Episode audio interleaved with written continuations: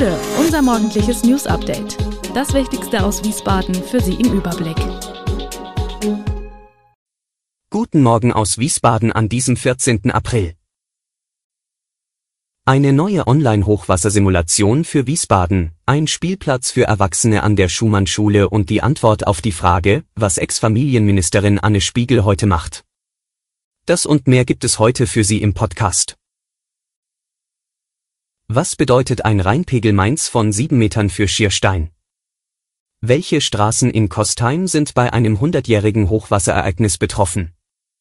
Wem die offiziellen Angaben der amtlichen Stellen bislang zu abstrakt und schwer zu beurteilen waren, dem bietet die Stadt Wiesbaden ab sofort eine neue Möglichkeit. Das städtische Geoportal, eine umfangreiche Online-Kartensammlung, wurde durch eine Hochwassersimulation ergänzt. In dieser können Nutzer die Auswirkungen von Hochwasserereignissen straßen- und sogar hausgenau anzeigen lassen. Der Service steht kostenlos zur Verfügung. Die Karten sind nun dreidimensional visualisiert für jedermann abrufbar. Die Bedienung ist einfach, über mehrere Schieberegler können die Pegelstände an Main und Rhein eingestellt werden oder die Hochwasserereignisse abgerufen werden. Im ersten Moment klingt die Idee lustig, ein Spielplatz für Erwachsene, damit meint der Ortsbeirat Wiesbaden Nordost jedoch mitnichten Sandkasten, Rutsche und Wippe. Als Vorbild nennt Ortsvorsteher Theo Baumstark vielmehr die typisch kalifornischen Sportplätze. Sowas gibt es in Wiesbaden zwar auch ansatzweise, etwa angegliedert an den Spielplatz bei der Leichtweißhöhle, in der Breckenheimer Pfingstbornanlage und im Kulturpark Schlachthof. Doch Baumstark hätte es gern zentraler und hat dafür die Wiese neben der Schumannschule im Sinn. Eine Reckstange kann er sich hier gut vorstellen, ein Trampolin und weitere Einzelgeräte, die sportliche Aktivität ermöglichen. Zwischen 3000 und 5000 Euro koste ein belastbares Gerät, über private Spender oder Firmen bekäme man sicher so einiges für einen solchen Bewegungspark zusammen, ist Baumstark überzeugt. Das Grünflächenamt hat mit Planungen begonnen, Fertigstellung womöglich 2025. Vandalismus sei nicht zu befürchten, da die soziale Kontrolle in diesem Bereich groß sei.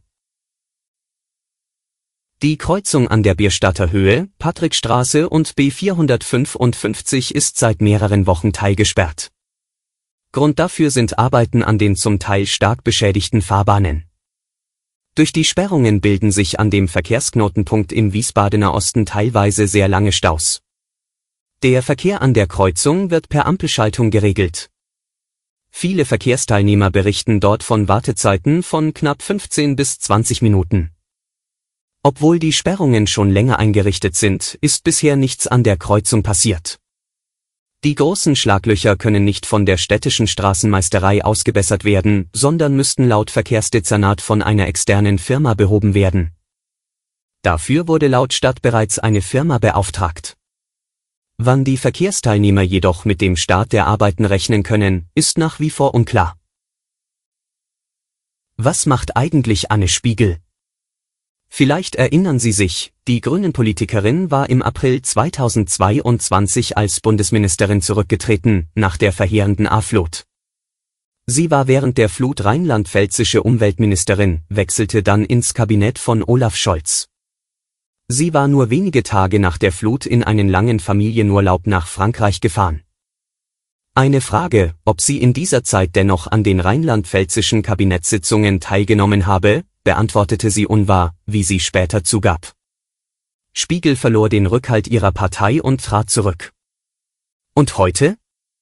Nach ihrem Rücktritt bekam Spiegel ein Übergangsgeld, angeblich mehr als 75.000 Euro. Sie soll mit ihrer Familie in Berlin wohnen. Anfragen, was sie nun macht, blocken die Grünen ab. Aus Kreisen der Opposition im Bundestag hält sich das Gerücht, dass Spiegel bei der Heinrich-Böll-Stiftung in Berlin untergekommen sein könnte. Ein Auffangbecken für gestrandete Politiker. Auf Anfrage heißt es allerdings aus der Stiftung, dass man dies nicht bestätigen könne. Spiegel würde nicht für sie arbeiten, man könne dies aber in der Zukunft nicht ausschließen. Die US-Gesundheitsbehörde hat für ein wichtiges Medikament der Firma Merck gegen multiple Sklerose einen Teilstopp der Tests an Menschen verfügt. Anlass für die Maßnahme waren laut Merck zwei kürzlich gemeldete Fälle mit Laborwerten, die auf eine Leberschädigung hindeuten. Die Leberwerte der Probanden haben sich demnach nach dem Absetzen der Medikation wieder vollständig normalisiert. Dennoch sorgte die Nachricht für Wirbel und schlug vor allem an der Börse ein. Der Aktienkurs von Merck sackte am Mittwoch in Frankfurt zeitweise um mehr als 6% weg. Nach Angaben des Unternehmens hat der Stopp der Tests aber keine Auswirkungen auf die Pläne, die es mit dem Präparat hat.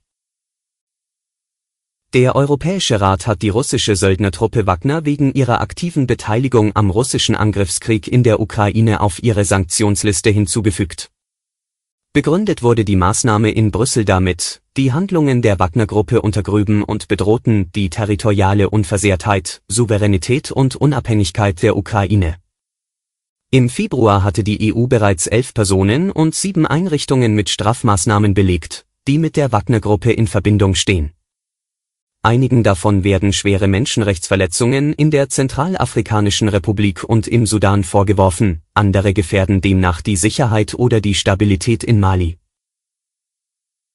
Alle Infos zu diesen Themen und noch viel mehr finden Sie stets aktuell auf wiesbadener-kurier.de. Gude Wiesbaden ist eine Produktion der VRM von Allgemeiner Zeitung, Wiesbadener Kurier, Echo Online und Mittelhessen.de. Redaktion und Produktion die NewsmanagerInnen der VRM. Ihr erreicht uns per Mail an audio.vrm.de.